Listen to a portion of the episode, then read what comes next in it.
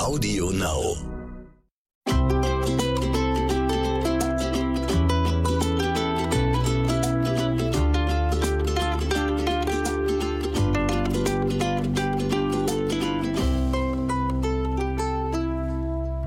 Willst du noch was zum Intro sagen?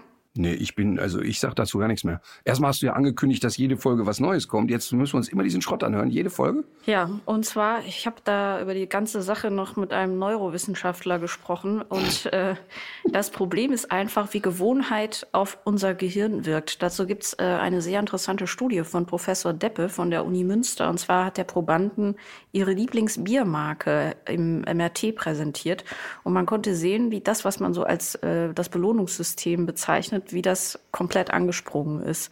Also durch die reine Vorfreude auf das bekannte Lieblingsbier. Und dann haben die Forscher das verglichen mit der Marke, die die Probanden selber schon so als das zweitliebste angegeben hatten. Und davon kann man ja eigentlich davon ausgehen, dass der Effekt so graduell abnimmt. Das heißt, dass das Belohnungssystem immer noch aktiv ist, vielleicht ein bisschen weniger. Aber Überraschung, das Gegenteil war der Fall. Das, äh, zwei, die zweitliebste Biersorte hatte gar nichts mehr mit Belohnung, sondern äh, ganz andere Hirnareale waren offenbar aktiv, die so eher mit Gefühlen von Bestrafung assoziiert sind. Ach so, das heißt, du wolltest quasi diese wissenschaftliche Studie in die Praxis umsetzen. Ja. Du bestrafst uns mit deiner Musik. Nee. Aber dafür wollten wir keine Studie gebraucht. Das liegt einfach nur daran, dass der Dog-Song wunderschön ist und du irgendein Geklimper von Tony Maroni rausgesucht Nein, nein, hast. das ist jetzt nur so, dass ich das jetzt im Nachhinein, äh, Nachhinein erkannt habe. Also auf meine Problemstellung heißt das eigentlich, dadurch, dass jetzt schon so viele Folgen liefen, hat sich eben eine Gewohnheit entwickelt, die auch noch mit sehr positiven Gefühlen verknüpft ist, was ja an sich übrigens äh, sehr erfreulich ist. Das heißt aber, durch diese Gewohnheit und dieses positive Gefühl ist die Bindung an das Lied schon sehr stark. So. Und so eine Gewohnheit wieder loszuwerden, dauert hundertmal länger, als sie zu erlernen. Das ist auch klar. Aber noch eine Sache aus dieser Studie ist interessant für unseren Fall. Die Leute sollten ihre Lieblingsbiersorte in einer Blindverkostung auch wiedererkennen am Geschmack. Und was meinst du, wie viele Leute haben das geschafft? 50 Prozent. Keiner. Keiner. Wirklich niemand. Ja, aber dann sind das nicht Alkoholiker alter Schule. Weiß nämlich- das würde ich bei meiner Crew, da haben wir nämlich so einen Test mal gemacht. Ähm, also bei meiner Tour-Crew, die Ja. haben ja auch alle ihre Lieblingsbiersorte. Ähm, also ich, ich kann wirklich einen Kölsch nicht von einem Guinness unterscheiden. Ja, also das, noch nicht das mal, können die auch hinstellst. nicht. Es ist schon mehrfach getestet worden. Ja, pass auf. Aber interessant ist, dass da äh, sozusagen der Chefbiertrinker, der Alex, die These aufstellte, dass es beim ersten und zweiten Bier noch funktioniert, aber ab Bier drei einfach nicht mehr möglich Mhm. ist. Und bei denen war es auch tatsächlich so, dass die die ersten zwei Versuche noch trafen, aber ab einem gewissen Pegel, also so nach dem zweiten Bier, hat selbst der Michi Schweiger, der also sich auch als kompetent outete vorab, Ja. der konnte dann wirklich ein Guinness von einem Weizenbier nicht mehr unterscheiden. Ja. Das ist natürlich absurd. Es ist absurd. Ich würde mir auch gerne das Studiendesign noch mal genauer angucken, weil ich auch an diese ersten Erfolge nicht richtig glauben kann. Es war doch, es war. Äh, Das zeigt einfach, dass es geht nicht wirklich um den Geschmack und das ist eben auch meine Theorie. So viele Leute finden die Musik gar nicht so gut. Viel wichtiger sind diese Aspekte wie Gewohnheit und Konditionierung, also die Verbindung zu dir, das positive Gefühl, das die Leute mit dem Podcast mein verbinden. Gott, die Menschen haben einfach Musikgeschmack. Und wenn dann eben irgendeine andere Musik kommt, wirkt das äh, im Gehirn eben wie eine Bestrafung. Und jetzt kommt ja noch ein Faktor dazu. Ich darf ja nur diese GEMA-freie Musik äh, benutzen. Und das ist ungefähr so, als würde man einem noch ein Bein und einen Arm hinten auf dem Rücken zusammenbinden. Beim 100-Meter-Lauf Olympische Spiele. Ja. Aber die Versuchsanordnung, die wir damals hatten, war übrigens nach einer Show in Hamburg in der Barclaycard Arena. Hatten wir Show und danach sind wir nach St. Pauli gelatscht. Also ich glaube, so ganz repräsentativ war die, Ja. war die Nummer nicht. Gibt's die Unterlagen denn noch? Ja, ich denke, aber, aber zumindest gibt's Filmdokument. Ist das am Ende dann so wie bei Armin Laschet? Gibt's die Unterlagen noch? Äh, Moment. äh, es gibt Armin Laschet ist ja, also ohne jetzt hier äh, politischer Aktivist zu sein, ne? Ähm, ich muss ja wirklich, wenn ich Armin Laschet sehe, ne, da muss ich immer lachen, weil wenn ich äh, eine Sitcom machen würde und ich würde den ersten Vorsitzenden eines Taubenzüchtervereines besetzen, dann wäre für mich Armin Laschet. Wenn der so um die Ecke kommt, ich meine, der wirkt ja immer so ein bisschen, ja, ich finde den ja so ein bisschen, der wirkt für mich ja immer begriffsstutzig. Ich finde den ja unheimlich langsam im Kopf. Aber ähm, das ist ja nur sehr oberflächlich betrachtet. Ich kenne ihn ja auch nur aus Interviewsituationen. Da finde ich den immer sehr träge. Ja. Aber wie der dann so sitzt und dann freut er sich immer so, da habe ich auch so vor Augen, wie der dann eingeladen wird, so zum Taubenzüchterverein und dann kriegt er kriegt er so einen Vanillepudding als Vorspeise dann freut er sich so kindlich, während er den löffelt. Herrlich. Stimmt. Aber es, um das abzuschließen, es hat sich ja noch jemand angeboten, der vielleicht zu einer äh, Lösung beitragen könnte. Für Armin Laschet? Nee, jetzt äh, zu, zu meinem Problem. Die Stimme dieses Podcasts, Ralf Schmitz, Ja. seines Zeichens auch Musiker. Nicht der, nicht der kleine Comedian, den meinen wir nicht. Nee. Äh, ähm, Wir meinen den lustigeren. Das ist nämlich unser Producer, der Ralf Schmitz. ja, und der, Guter Musiker, ähm, viele Jahre mit einer Soulband und äh, äh, unterwegs gewesen, äh, sehr jazzaffin, hat eine eigene, macht eigene Interviewreihen mit Jazzmusikern. Und der hat sich angeboten. ja, und vielleicht finden wir dann eine Lösung. Nee, wir haben ja schon eine Lösung. Soll ich sie dir nochmal vorstellen? Wir- Am Ende des Podcasts äh, findet sich das Lied ja immer in voller Länge. Deswegen brauchst du es jetzt eigentlich gar nicht mehr vorspielen. Ach komm. Wir warten das mal ab, was da kommt. Ich bin gespannt. Vielleicht gibt es tatsächlich noch äh, einen kleinsten gemeinsamen Nenner, was den Musikgeschmack betrifft. Pass auf, ich mache einen kleinen Schlenker. Irgendwann will ich ja sowieso wieder beim Doc-Song. Ich halte jetzt die paar Folgen noch aus und dann haben wir den Doc-Song wieder. Ich mache einen kleinen Schlenker. Wir haben in einer der letzten Folgen einen ehemaligen Kumpel oder immer noch Kumpel, aber mit jemandem, mit dem ich in meiner Jugendzeit ja viel Zeit verbracht habe, mit Marco de Pace empfohlen. Ja. Der bei Instagram die Seite hat Marcos, also mit C geschrieben, so wie der Name Marco, Marcos, Punkt, little, Punkt, Italy. Und er ist Italiener, hat italienische Mama, italienische Papa und kocht dort. Ja, Familienrezepte. Ist, ist kein äh, gelernter Koch, aber jemand, der ein bisschen Händchen dafür hat. Sehr lustiger, netter Typ. Und ähm, der, der hat sich sehr über unsere Empfehlung gefreut. Ihr weil- wolltet doch auch zusammen kochen, oder? Total. Also erstmal hat er innerhalb von einer Stunde 1000 neue Follower. Das ist für jemand, der vorher 3000 hatte und jetzt bei knapp 5000 steht, natürlich toll. Ähm, aber dadurch, dass ich angekündigt habe, wir werden zusammen kochen, wird er bombardiert mit persönlichen Nachrichten, wo das Kochen stattfindet und ob man persönlich dahin kommen könnte. ähm, also wir werden es bald machen. Bei markus.little.italy werde ich äh, seine Rezepte kaputt kochen. Und wer seinem Kanal folgt, wird das dann auch nicht verpassen. Auf jeden Fall. Okay, äh, ganz kurzes Update zum Gartenteich. Die Öffentlichkeit hat ein Recht, das zu erfahren. Ob sich der dicke Hundetrainer auf den Fischreiher geworfen? Äh, erstens das, genau. Nein, hat er nicht. Ist der noch mal da gewesen? Also jedenfalls nicht sichtbar. Du könntest, ja- könnte ja auch sein, dass es eine Fischreiherin ist, die ab und zu auch noch mal zurück zum Nest muss. Ne? Umso wichtiger, die nicht in eine Hundebox zu stecken und irgendwo hin zu Zurück zum. Nest. Wir hatten eine Woche die Entenmama hier mit sieben Küken. Ah, cool. Die, irgendwie jedes Jahr kommt hier eine Entenmama zum äh, Brüten und wir haben ja einen sogenannten Skimmer. Da wird das Wasser nach unten eingesaugt und es führt dazu, dass ähm, keine Blätter auf der Teichoberfläche schwimmen. Also wenn so Blüten sind, werden die so langsam dahin getrieben. Das ist mini. Das, ist, das ist jetzt kein richtig starker Sog. Also ein Küken wird davon nicht. aber bisher alle Küken, die wir hier hatten, klettern irgendwann in den Skimmer und dann sitzen die da wie so eine Gang, die im Whirlpool hockt und lassen sich da so im Kreis ziehen. Das Ach, ist echt? Wirklich herrlich. Das ist ja süß. Die lieben das total. Äh, was sagt dieses Tier dazu? Was hier Ja, Emma schläft? findet das so semi. In der Zeit lasse ich Emma wenig dahin. Ähm, aber ich habe ein Experiment gemacht, ähm, so ein bisschen entgegen, äh, also oder sagen wir mal so, die Familie hatte nicht so große Freude an dem Experiment. Aber ich habe einmal die Entenmama in die Mitte des Teiches gescheucht mit den Küken. Also scheuchen musst du die gar nicht, du gehst dahin, dann schwimmt die schon sofort in die Mitte. Ja. Und dann habe ich Emma rausgelassen und Emma hat dann sofort eine Arschbombe in den Teich gemacht. Ich wollte gucken, wie die Küken und die Mama sich verhalten. Oh. Ja. Weil der Charme ist, dass ich Emma zu jeder Zeit abbrechen kann. Also wenn ich sage, jetzt hör auf damit, hört die auf. Aber weißt du, was total interessant war? Ich hatte nämlich vorher gelesen, dass folgende Strategie passiert und ich wollte das live sehen. Und das ist wirklich ein Schauspiel wert. In der Sekunde, wo Emma rangerannt kam, macht die Entenmama sich groß und flattert, Ja. weil die weiß, dass das Reizreaktionsmuster der Jagd auf Bewegung funktioniert. Und alle Küken tauchen unter. Ach, was. Das macht plopp, plopp, plopp, plopp, plopp, das sind die weg. Das sind die einfach weg. Und das haben die nicht, das üben die nicht vorher. Das machen die einfach instinktiv. an einem Samstag. das, ist, das ist wirklich so lustig. Also Mama plustert sich auf und dann macht es wirklich so. Ach, was? Und alle Küken sind weg. Und du konntest auch richtig sehen, wie Emma da stand und gesagt, wo sind die, Digga?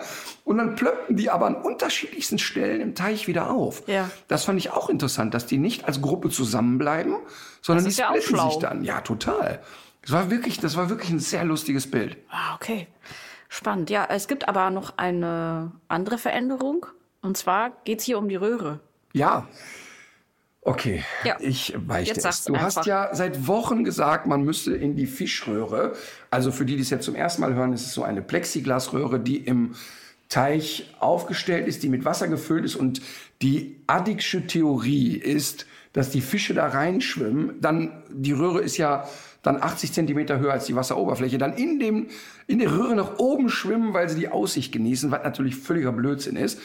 Aber ich habe dann diese Röhre gekauft. Und äh, die Fische, ich will mal vorsichtig sagen, interessierten sich nicht für die Röhre. Und dann kam der banale Tipp, man solle da Futter reinstecken. So, jetzt habe ich das nach drei Wochen ausprobiert Ja. und siehe da, die Fische sind rein. nicht alle, aber drei von 14 waren schon drin. Und es hat auch den lustigen Effekt, dass jetzt auch die kleinen 7-Euro-Fische aussehen wie die 30-Euro-Fische, weil äh, nämlich so ein Vergrößerungseffekt äh, entsteht. Das ne? ist ja das wirklich Lustige, dass die kleinen, kleinen Biester sehen aus wie richtig teure Kois. ja, ich frage mich, wie die Fische dich sehen, wenn sie durch diese Röhre gucken. Wahrscheinlich winzig, die lachen sich wahrscheinlich kaputt. Ja. Okay, gut. Hörst du den Kühlschrank auch? Ich höre den Kühlschrank. Also, ähm, genau, die Trainingsstunde, äh, das sind 14 Fische. Ich hatte ja eine Anfahrt von 17 Kilometern. Macht 170 Euro Anfahrt Ja. plus 79 Euro pro Fisch, denke ich jetzt Genau. mal so. Ja, hat sich gelohnt. Ach, der Reiher war so preiswert. Apropos Aufessen, weil der Reiher frisst ja auf. Wir haben ja, ähm, ich habe in einer der Folgen ja gesagt, dass ich so hasse, wenn ich irgendwo hinkomme und da hängen so Kalendersprüche an Ja. der Wand. Ähm, da wurde ich auch ein bisschen bepöbelt, muss man dazu sagen. Das ist wahr, ich habe das mitbekommen, du wurdest bepöbelt. Kann man nicht anders sagen. ja, aber ich möchte das mal kurz relativieren, denn bei mir hängen auch solche Sprüche Das stimmt. an solchen tollen äh, Vintage-Tafeln. A home without a dog is just a house. Aber ich meinte nicht diese schönen Vintage-Tafeln, das finde ich nämlich wirklich schön, Ja. sondern ich meinte diese, äh, diese Dinger, die man so auf die Tapete klebt. Ja, ja. gab es bei Chibo immer, diese Schriftbilder. Und wenn dann da irgendwie Carpe Diem steht, möchte ich echt auf die Tapete kotzen. Aber ähm, wir kamen darüber den Schwenk zur Diddelmaus. Und Ja. ich sagte, ja, und solche Mädels, die haben alle die Diddelmaus zu Hause. Und da haben wir eine sehr schöne Zuschrift gekommen, bekommen äh, bei Instagram. Da schrob mir Bettina. Ich musste jetzt gerade sowas von lachen, höre soeben Podcast Nummer 13 und ihr habt euch ganz kurz über die Diddelmaus aufgeregt. Da kam mir die Geschichte mit meiner Tochter in den Sinn. Jemand hat mich gefragt, ob meine Tochter Diddle gerne hätte. Sie hätte da einiges zum Abgeben. Ich fragte meine Tochter, sag mal, magst du gern Diddle, meine Tochter? Ich weiß nicht, aber koch doch bitte lieber was anderes. Und dann finde ich erstmal den Gedanken schön, dass alle Diddelmäuse jetzt in die Fritteuse kommen. Aber ich finde erstmal ein gutes Zeichen, dass ein, keine Ahnung, achtjähriges Kind heute nicht mehr weiß, wer diese Terroristenmaus ist. Ja, es gibt Hoffnung. Für mich ist ja der Dog-Song die Musik gewordene Diddelmaus tatsächlich. Nein.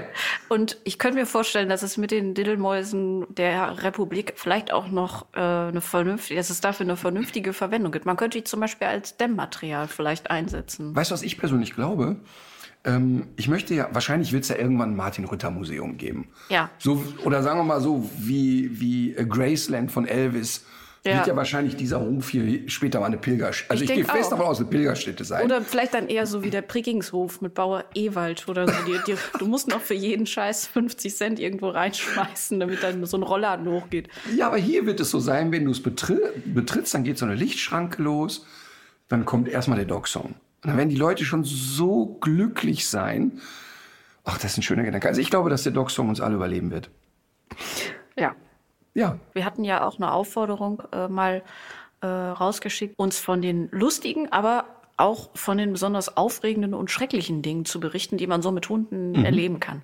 Da ging es viel so um Sachen, über die wir teilweise auch schon gesprochen haben. Also der Hund frisst irgendwas und es geht ihm plötzlich ganz furchtbar schlecht und man weiß nicht, was es ist.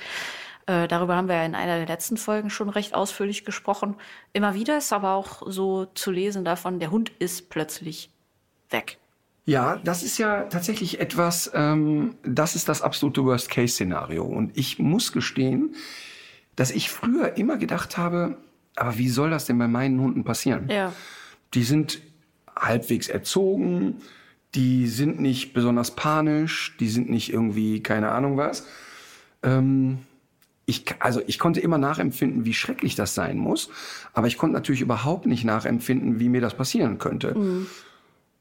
Ja, und dann kam es natürlich zu der Situation, Mina, meine erste Hündin, Golden Retriever, 16,5 geworden, wurde dann in den letzten beiden Lebensjahren so richtig tüdelig. Also ich würde die als dement bezeichnen im Nachhinein.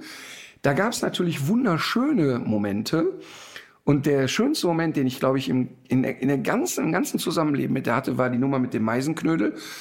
Die habe ich ja früher als Zugabe beim Programm erzählt, weil die wirklich so herrlich ist. Sie lag in der Küche und musste pinkeln. Da war die so 14. Und raffte sich auf, okay, ich gehe mal pinkeln, geht in den Garten und auf dem Weg zur Wiese kam sie bei uns an so einem kleinen Bäumchen vorbei, direkt an der Terrasse und da hing ein Meisenknödel. Und dann war sie so richtig, oh, der liebe Gott hat mir einen Meisenknödel geschickt, blieb stehen und leckte erstmal an dem Knödel rum. Und als sie fertig war mit Lecken, konntest du richtig sehen, dass sie denkt, was mache ich hier draußen eigentlich? Und ist wieder reingegangen. Hat sie also wieder in die Küche gelegt.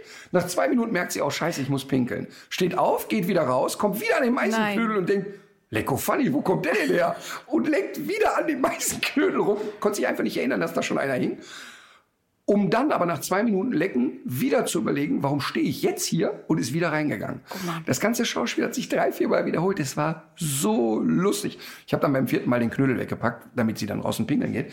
Ja. Aber die war dann echt schrullig und natürlich ganz süß dabei.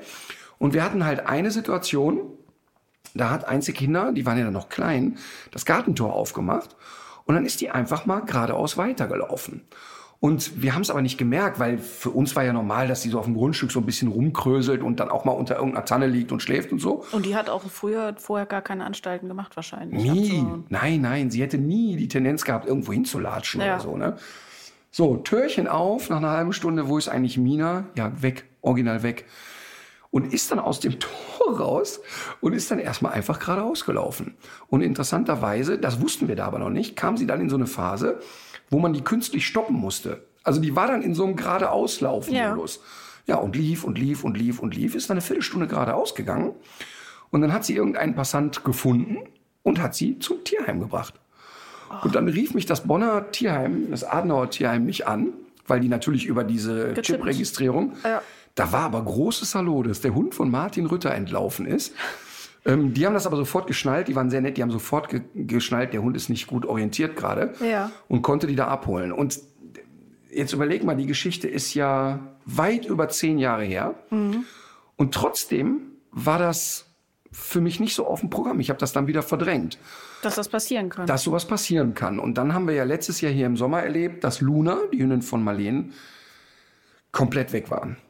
Wie also hier das? vom Hof runter und für unsere Hunde ist das ja normal, dass die hier auch nicht nur auf dem Hof bleiben, sondern hier ist ja so Spazier- und Wanderwege und das kann immer passieren. Also die Emma jetzt nicht, weil die so territorial ist. Aber die Luna oder auch die Abby damals, die werden ja immer hier ein bisschen rumgelatscht. Mhm. So, und hat irgendein Passant gedacht, ach, der Hund, dann nehme ich den mal mit. Nett gemeint, also wirklich total nett gemeint. Wir waren auch dankbar, weil es ja auch Straßen gibt und so weiter. Ja. So, jetzt war die weg. Da habe ich hier eine Stunde mit einer völlig aufgelösten Marleen hier ähm, Richtung Landstraße und dann da geguckt. Und scheiße. der Gedanke, dass du immer wieder denkst, scheiße, jetzt liegt gleich der Hund irgendwo. Ne? Ja. Dann habe ich einen Aufruf bei Facebook gemacht und bei Instagram gesagt, Leute, der Hund ist weg. Wer den sieht, bitte, bitte, bitte schnell melden.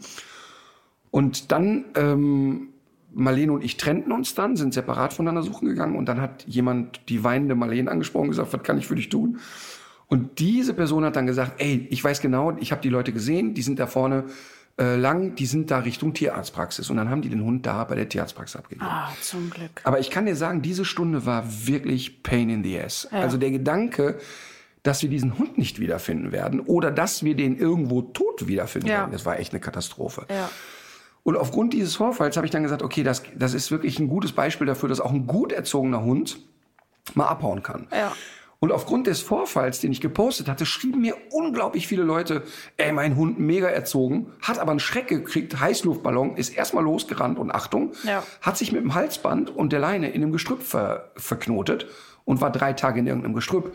Das heißt, das kommt ja auch noch hinzu. Ja. Der Hund kann sich ja unterwegs auch irgendwie verknoten oder sonst was.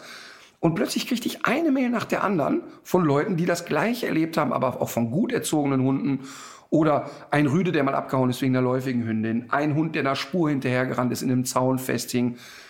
Und dann habe ich gedacht, okay, müssen wir was machen. Dann habe ich mich mit dem Thema GPS-Tracker beschäftigt. Mhm. Und zuerst habe ich immer gedacht, Mensch, ein GPS-Tracker, wir machen uns, das ist lächerlich. Das ist einfach lächerlich, aber es ist eben nicht lächerlich. Und dann haben wir einen recherchiert, also wir haben drei recherchiert und haben dann alle drei ausprobiert mit verschiedenen Trainern von uns, wie genau sind die, was können die, was können die nicht. Mhm. Und sind dann, das habe ich bei Facebook ja schon mal gesagt, bei Tractive gelandet. Und der Tracker ist wirklich deshalb so geil, weil du so ein Live-Tracking machen kannst. Das heißt, der zeigt dir nicht nur an, wo ist der Hund gerade. Wo bewegt er sich hin? In welche Richtung geht ja. er? Das heißt, ich kann den auf einen Meter genau orten und sehe dann genau, ach guck mal, der Hund bewegt sich jetzt weiter Richtung Straße sowieso. Mhm. Das wird dann auf so einer Karte angezeigt, ziemlich genau sogar. Klar, da ist eine SIM-Karte drin. Äh, auf dem 8000er im Himalaya wahrscheinlich funktioniert es nicht. Mhm. Aber hier in allen normalen Regionen funktioniert es halt echt total genau. Und dann haben wir die angeschrieben und haben gesagt, hör mal, wir brauchen so Dinger, wir wollen die mal testen. Was wir mit allen Firmen gemacht haben. Und die waren sehr schnell und haben gesagt, och, da hätten wir wohl sehr großes Interesse daran, dass sie es empfehlen. Und ja. so haben wir da jetzt mit denen eine kleine Kooperation gemacht, weil das einfach wirklich ein super Produkt ist. Aber das heißt, es gibt ja Verlagshäuser oder auch äh, alle möglichen Produkte, die so zwischen redaktionellem Beitrag und Werbung jetzt nicht trennen. Aber hier muss man eindeutig sagen, das ist jetzt auch Werbung. Ne? Also du Natürlich. Mach, das ist eine Kooperation. Ja, da müssen wir überhaupt kein Geheimnis draus nee, machen. Genau. Da müssen wir überhaupt kein Geheimnis draus machen. Ich bewerbe dieses Produkt und ich bewerbe das aus tiefster Seele gern. Also die Menschen, die mich kennen und mich jetzt seit ein paar Jahren verfolgen, wissen ja, dass ich jetzt nicht den ganzen Tag mit einer Kappe mit Aufschrift rumlaufe, außer wenn FC Köln drauf steht. Ähm, und mein, ich sag mal, äh, bei mir bezieht sich ja wirklich dann jetzt in dem Moment auf zwei Produkte. Und das ist einmal Fresco, die Trainingssnacks, die wir machen, und jetzt der Trecker.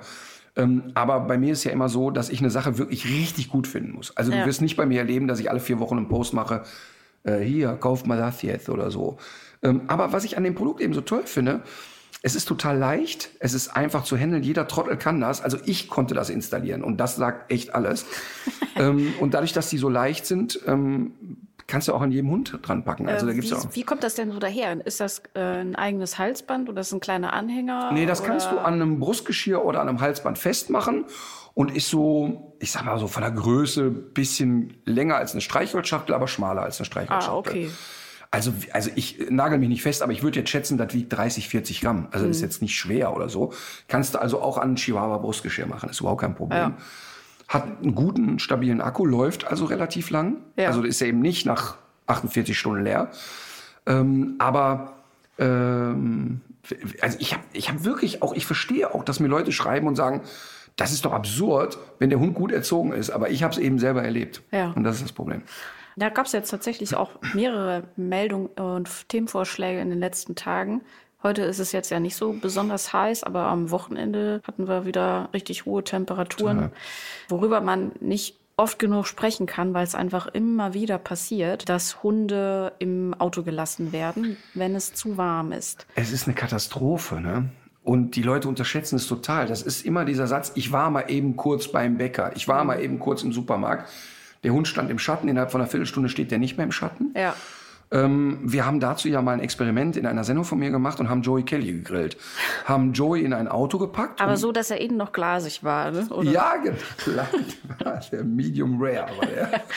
Nein, also wir haben tatsächlich Joey in ein Auto gepackt und haben die Situation konstruiert, wie schnell heizt sich das Auto auf, wenn wir ich glaube, 24 Grad draußen haben. Was nochmal, also was, was gar nicht gefühlt für uns gar nicht so viel ist. Gar nicht. Also wenn wir hier 24 Grad haben, ja, T-Shirt, kurze Hose, aber du hast ja nicht das Gefühl, du brutzelst da vor dich hin. Mhm.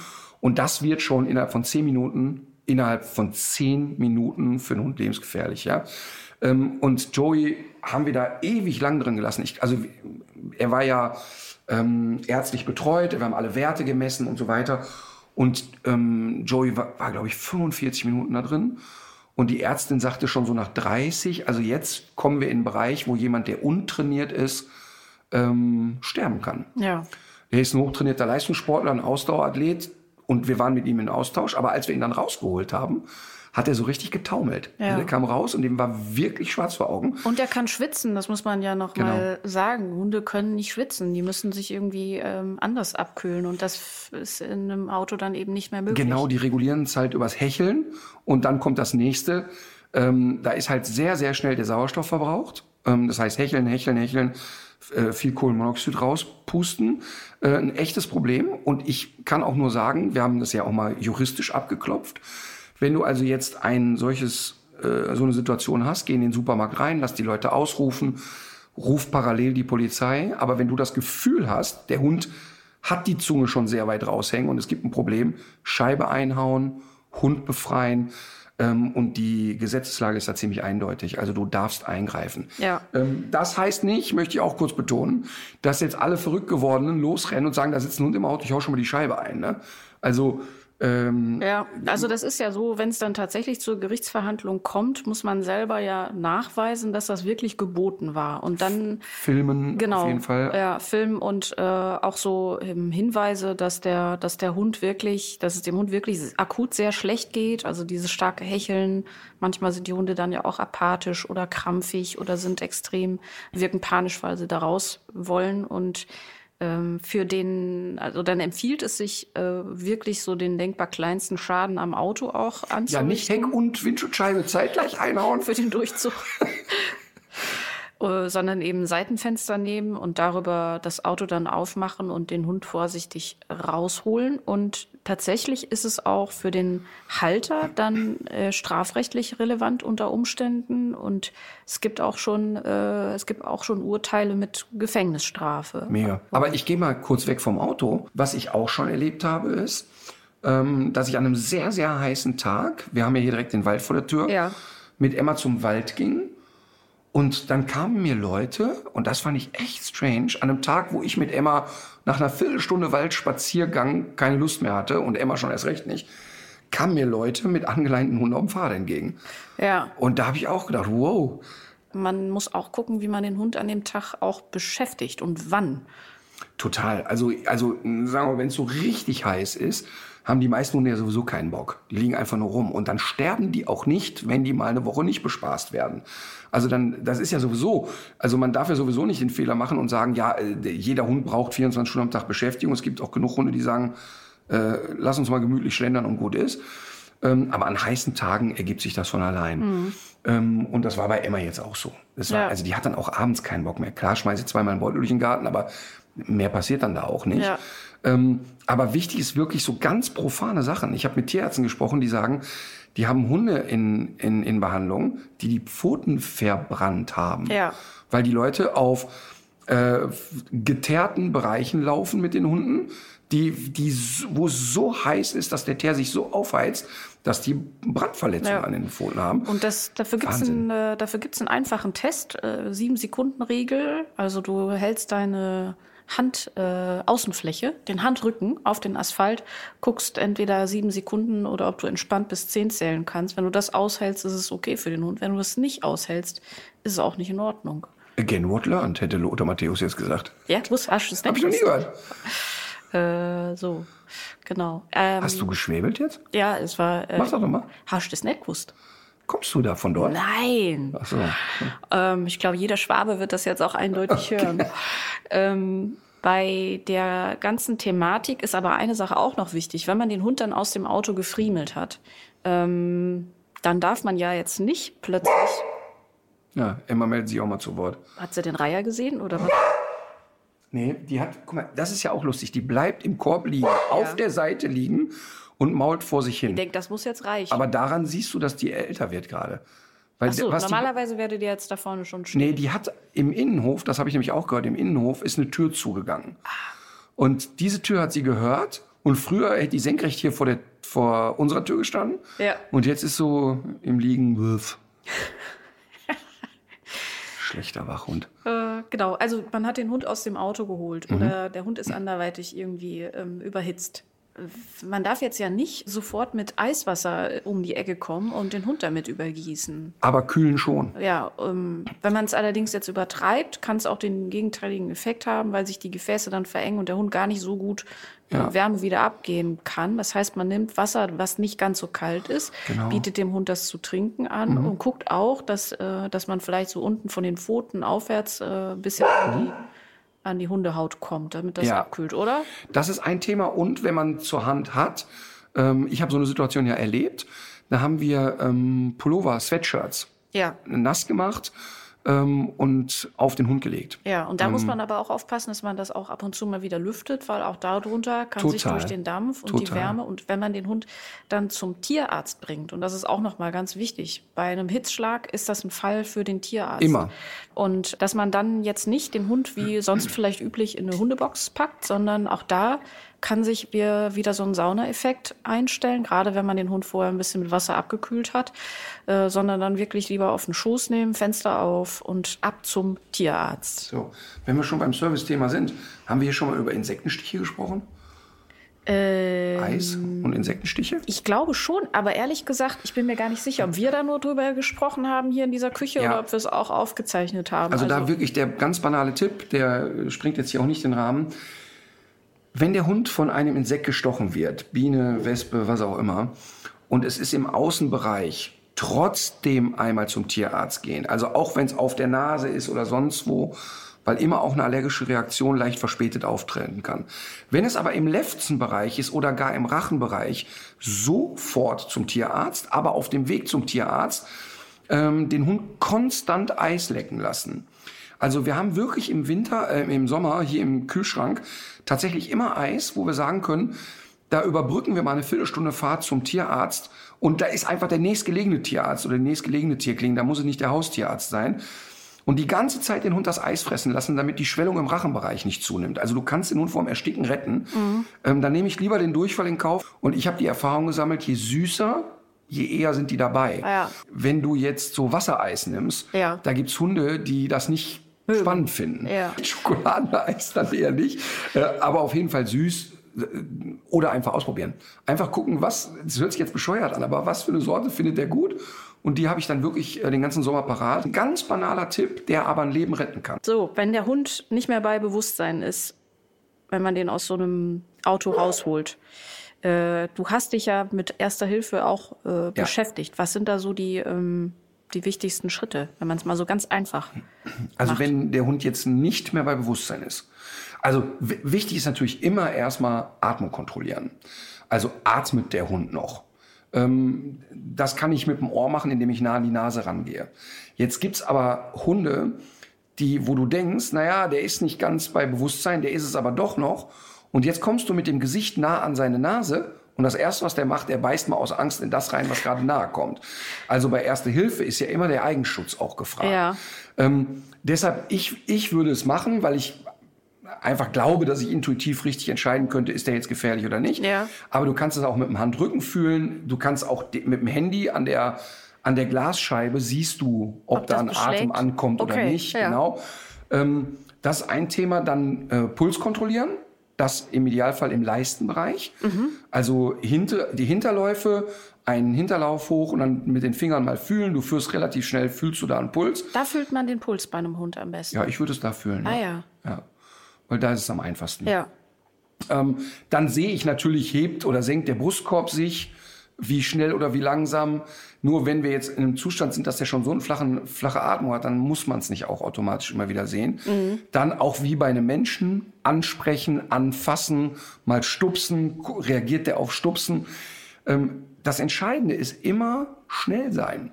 Ja. Ähm, also das heißt, wenn ich zu zweit bin, einer telefoniert schon parallel, weil es gibt ja genügend mobile Tierärzte, die sagen, ich komme vorbei. Ähm, das ist immer, dass einer parallel die Hilfe ruft. Ähm, der nächste Punkt ist natürlich einmal zu gucken, ist da schon nichts mehr? Also merke ich, Herz schlägt nicht mehr. Ja. Dann sofort ähm, Herzdruckmassage. Ja. Ähm, sofort und da auch wirklich keine Hemmung einfach machen Ja. nicht den Hund auf den Rücken legen, mittlere Brustkorb, sondern einfach von oben auf den Rippen, Also Seitenlage. Seitenlage und dann gib ihm. Ja. Und dann wirklich auch nicht zu zimperlich sein. Ähm, auch da gilt wie bei Menschen, eine gebrochene Rippe ist nicht schön, aber die hilft uns äh, oder die, die, sagen wir mal, das Herz muss wirklich erreicht werden und bei Herzdruckmassage, besonders auch bei Menschen, sind die Leute meistens zu vorsichtig. Ja. Ne, ähm, also das sind erstmal so die banalsten Dinge, aber wichtig ist, dass parallel jemand zu Hilfe holt. Okay. Wenn ich keinen habe, dann mache ich während der ganzen Maßnahmen, wenn ich ein Handy habe, telefoniere ich schon rum und lasse es laut. Weil Ja. dann ist es auch hilfreich, eine Tierarzthelferin, einen Tierarzt am Telefon zu haben, der dir auch noch mal helfen kann. weil die Leute natürlich, wenn die gar keine Übung darin haben, Den Rhythmus wahrscheinlich auch nicht so finden. Ähm, den Rhythmus mal, nicht ne? finden, Angst haben, was falsch zu machen. Ja. Oder wenn es im schlimmsten Fall der eigene Hund ist, werden die Leute komplett kopflos. Ja. Dann, dann sind die natürlich viel emotionaler. Deshalb immer versuchen, auch telefonische Hilfe zu holen. Ja. Ich habe eine Sache dabei gelesen, als ich das so ein bisschen vorbereitet habe. Es war eine Beschreibung, die ich mir irgendwie nicht so richtig vorstellen konnte. Also äh, überstrecken Sie den Kopf nach vorne und oben ziehen Sie die Zunge des Hundes raus. Gut, Zunge rausziehen kann ich noch verstehen. Ist ja bei Menschen auch so, dass man gucken muss, dass die nicht verschluckt wird. Sorgt ja dafür auch, dass der Atemweg frei ist. Aber dieses Überstrecken nach vorne oben heißt einfach, wenn der Hund in der Seitenlage ist, dass man da den, den Kopf nicht abknickt und Ja, das, also das, also guck mal, wenn man jetzt Emma, so wie Emma da jetzt liegt, würde das schon fast reichen. Sie hat den Kopf gerade.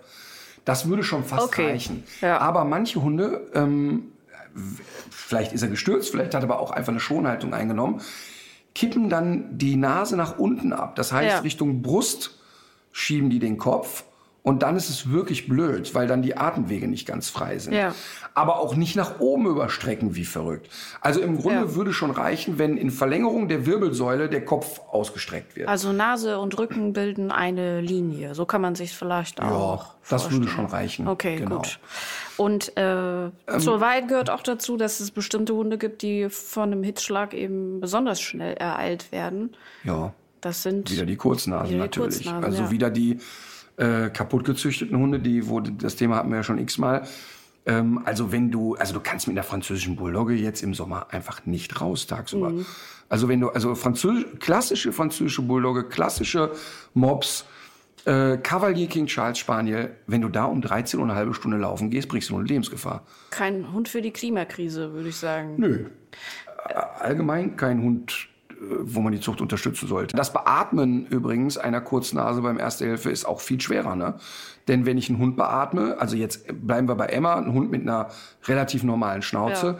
da beatme ich ja Mund zu Nase. Ja. Das heißt, ich nehme zwei Hände um die Lefzen links und rechts, mache wirklich zu, dass also die Lefzen nicht so aufflattern Ja. und dann puste ich in die Nase rein. Ja.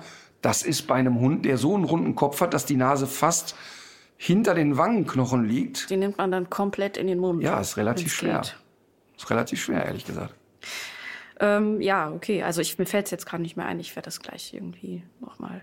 Aber äh, genau, wo wir jetzt, äh, wir sind jetzt gerade bei dem Thema Erste Hilfe und äh, es hat äh, sich noch eine Hörerin gemeldet, weil wir ja auch schon mal über das Thema Hilf, Erste Hilfe bei Menschen gesprochen haben. Ja.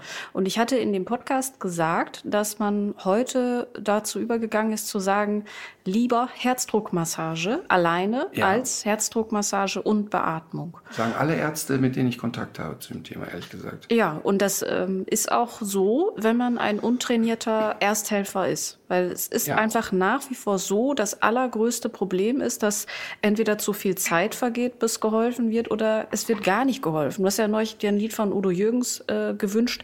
Bestes Beispiel dafür. Der war mit seinem Fahrer unterwegs, ist umgekippt und der Fahrer ist erstmal weggelaufen, um Hilfe zu holen. Der, der hätte da bleiben müssen.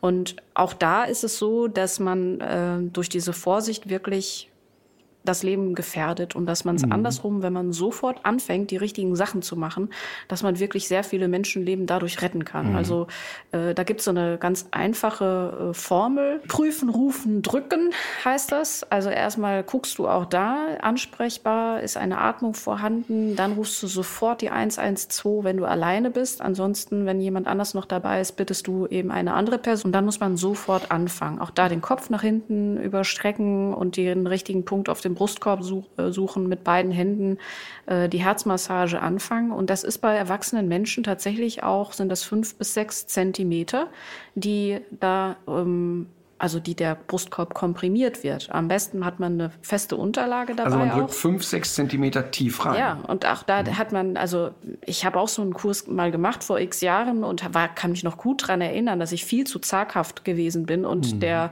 Typ, der diesen Kurs gemacht hat, äh, meinte, was ist dir lieber, wenn du es selber wärst, eine gebrochene Rippe oder dass du da liest und stirbst. Und das ist auch genau das, was jetzt hinter dieser Ansage steckt. Leute, wenn, wenn ihr das nicht drauf habt, vergesst diese Mund-zu-Mund-Beatmung. Atmung.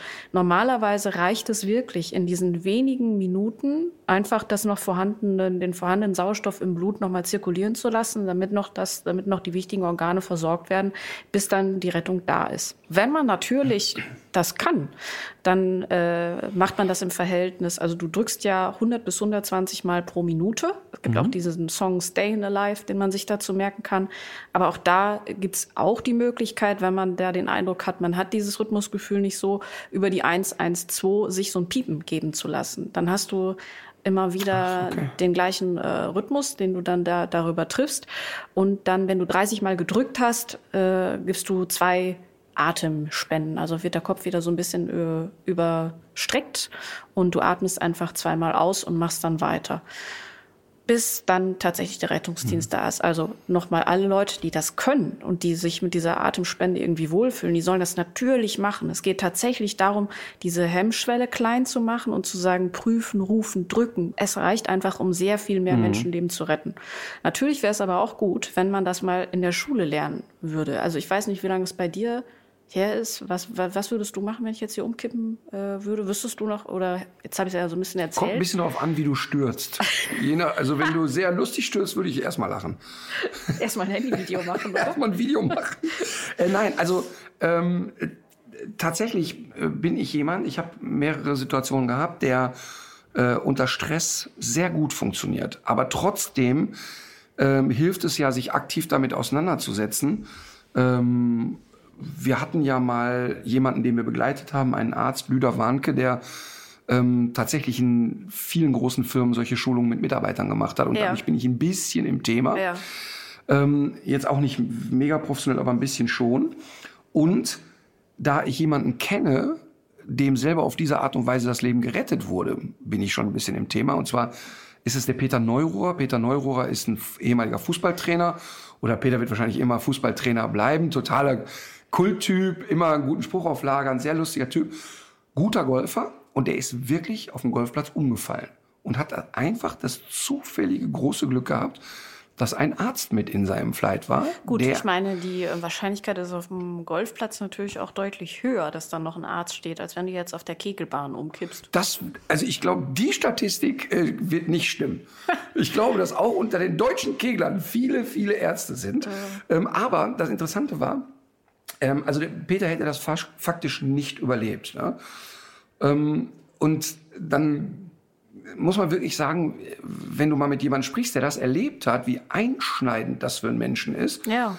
Ähm, und das ist wirklich eine Frohnatur. Aber bei dem Thema, ich meine, heute kann er auch wieder flapsig drüber erzählen. Aber äh, deshalb glaube ich, dass es wichtig ist. Eigentlich müssten, müsste das Pflicht sein, dass man das so alle zwei Jahre mal wiederholt. Ja, das meine so, ich ne? auch. Hm.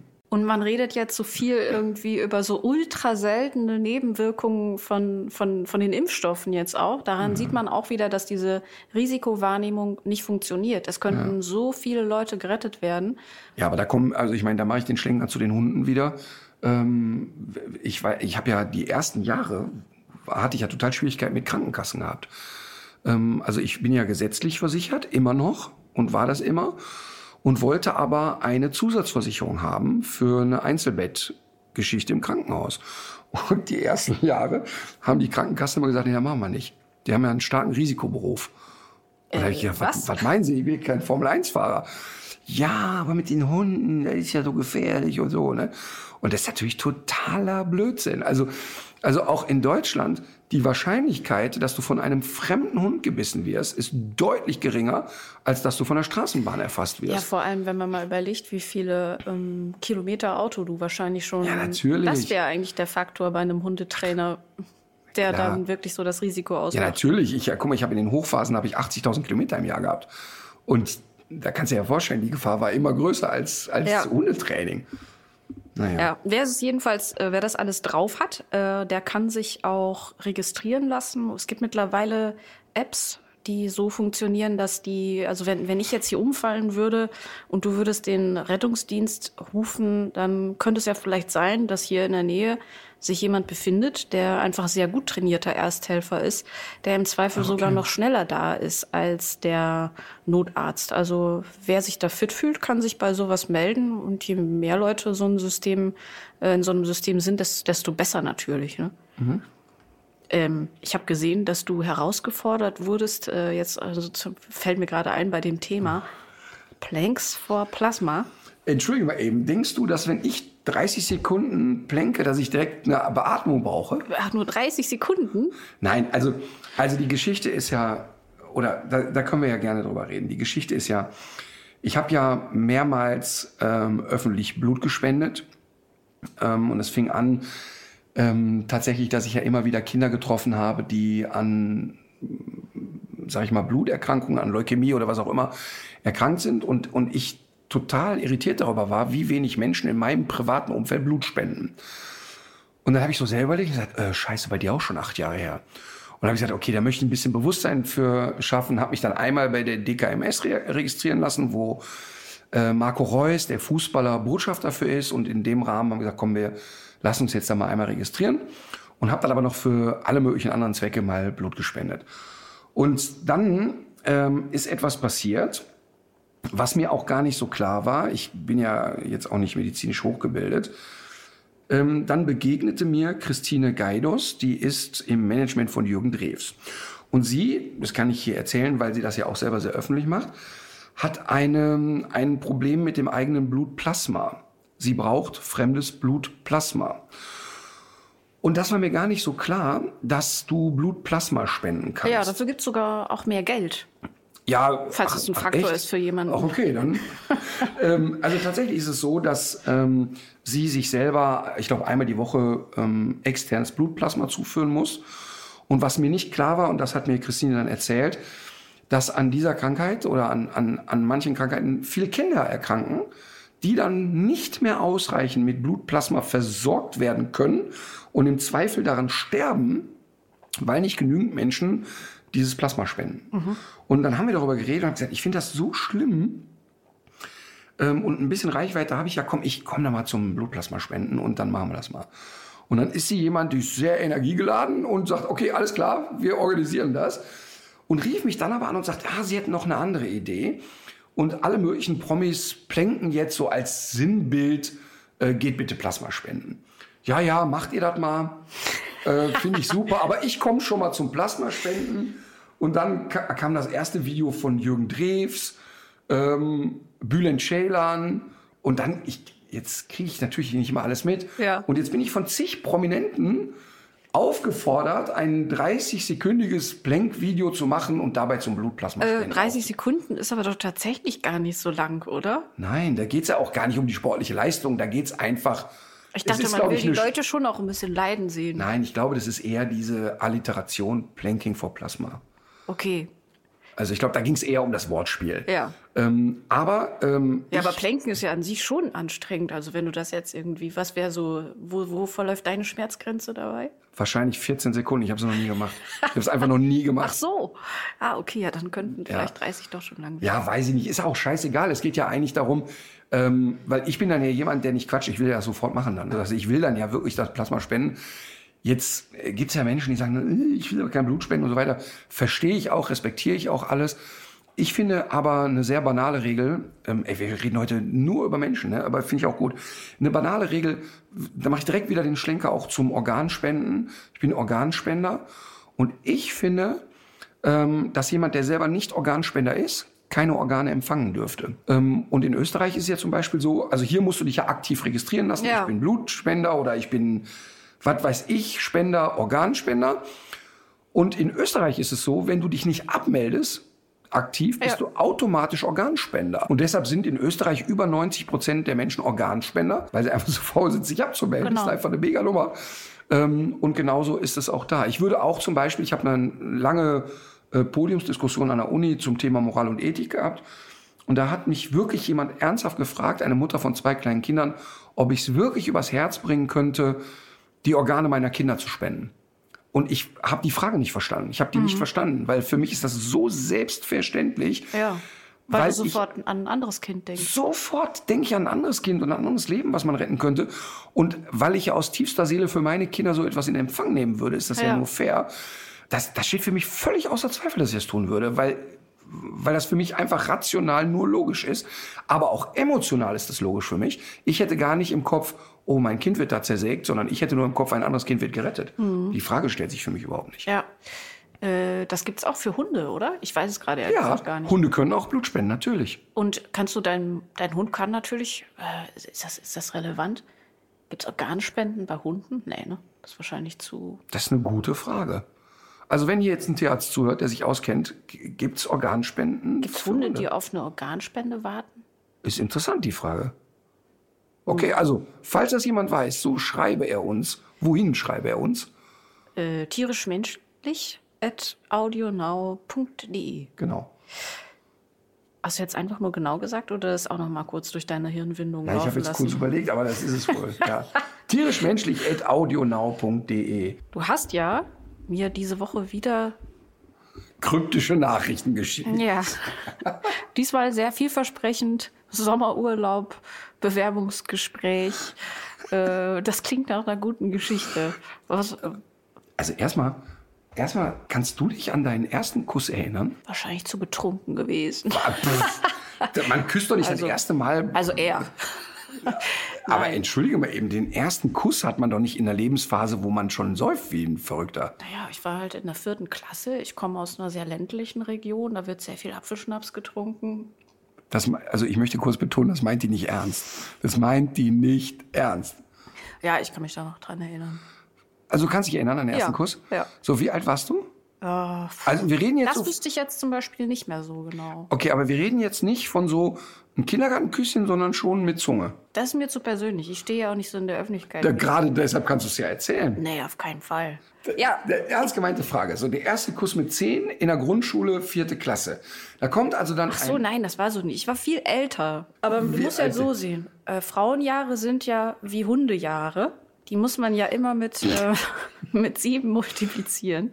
Weißt du, das Schlimmste ist, ich frage das deshalb, weil mir, ich glaube, letztes Jahr im Sommer habe ich die Frau, damals das Mädchen getroffen, wo ich den ersten Kuss mit hatte. Und jetzt wird es wirklich richtig schlimm. Ich kann mich an jedes Detail erinnern. Ich weiß, es war im Schwimmbad in Duisburg-Homberg, in Hochheide im Schwimmbad. Zu der Zeit ist man ja immer mit so einer Gruppe schwimmen gegangen. Den, den Ferienpass war es die ganzen Ferien für fünf Mark im Schwimmbad und konntest ins Kino und keine Ahnung. Und wir waren aber auch immer in Herbst, Winter da, im Hallenbad. Und dann waren halt immer Jungs und Mädchen da und man kannte sich aus der Schule oder von wo auch immer. Und in meiner Wahrnehmung, in meiner Erinnerung hätte ich immer gesagt, es war also wie folgt. Ich saß in der Kabine und wollte mich gerade umziehen. Dieses Mädchen kam mir hinterher, weil ich noch ihre Badekappe hatte. Damals trug man ja noch Badekappen. Ja. Und dann kam dieses Mädchen und ich öffnete die Tür und aus meiner Sicht küssten wir uns sehr romantisch. Ja. Und ich habe meinen ersten Kuss mit Tanja, die sich jetzt äh, mindestens kaputt lacht oder schämt, ähm, als wirklich sehr schön in Erinnerung. Ja. Und wirklich als, es war sehr besonders und Herzklopfen und alles war schön. Und jetzt wird's lustig. Und äh, Tanja war, wie soll ich sagen? Oder ich fange noch mal anders an. Ähm, und dann habe ich mit Tanja darüber geredet vor einem Jahr oder vor zwei Jahren. Und Tanja hatte mit mir keinen ersten Kuss. hatte, sagt einfach, stimmt nicht. Sagt einfach, stimmt nicht. Sagt im Gegenteil, sie hätte, und das könnten ihre Eltern bezeugen und ihr Bruder, vier Wochen am Stück quasi gelitten und geweint, weil ich im Alter von, weiß ich nicht, 13 oder wie alt man da war, ähm, gesagt hätte, nee, du kannst nicht meine Freundin werden oder wir sind jetzt keine, kein Paar mehr, weil du mich ja nie küssen willst. Das heißt, ihre Geschichte ist, der Ritter wollte unbedingt mit der knutschen, durfte aber nicht, hat gesagt, okay, knutsch halt eine andere. Ja. Und, und ich bin fest davon überzeugt, dass wir uns da geküsst haben. Wahrscheinlich stimmt alles nicht. Doch, wahrscheinlich doch. stimmt nichts davon. Von Ich habe Geschichten. einen Zeitzeugen. Ich habe einen Zeitzeugen angeschleppt, der hier extra nicht namentlich genannt werden möchte. Kann das wahrscheinlich kann es auch nur Alex gewesen sein. Andi. Und, und der saß nämlich mit mir in der Umkleidekabine. Und der konnte das bezeugen. Und der kann das auch heute, der würde das vor Gericht der Eidesstadt versichern. Und du bist sicher, dass du ihm die Erinnerung nicht eingepflanzt hast, weil So manchmal, wie wenn man eine. Geschichte, genau, Nein, aber kannst du dir das vorstellen? Ah, ja, die weiß das nicht mehr. Ja, das Für schlimm. mich war das ein großer Moment in meinem Leben. Die Ja. weiß es einfach nicht mehr. Und im Nachhinein glaube ich nämlich, dass wir insofern beide recht haben, dass sie wahrscheinlich den ersten Kuss so blöd fand, dass sie gedacht hat, nee, das brauche ich jetzt nicht zweimal und sich deshalb die Wege trennten und ihr Schutzmechanismus im Gehirn Ja. hat gesagt, das hat nie stattgefunden. Das kann sein. Und weil ich es aber schön gefunden habe, ist es für immer abgespeichert.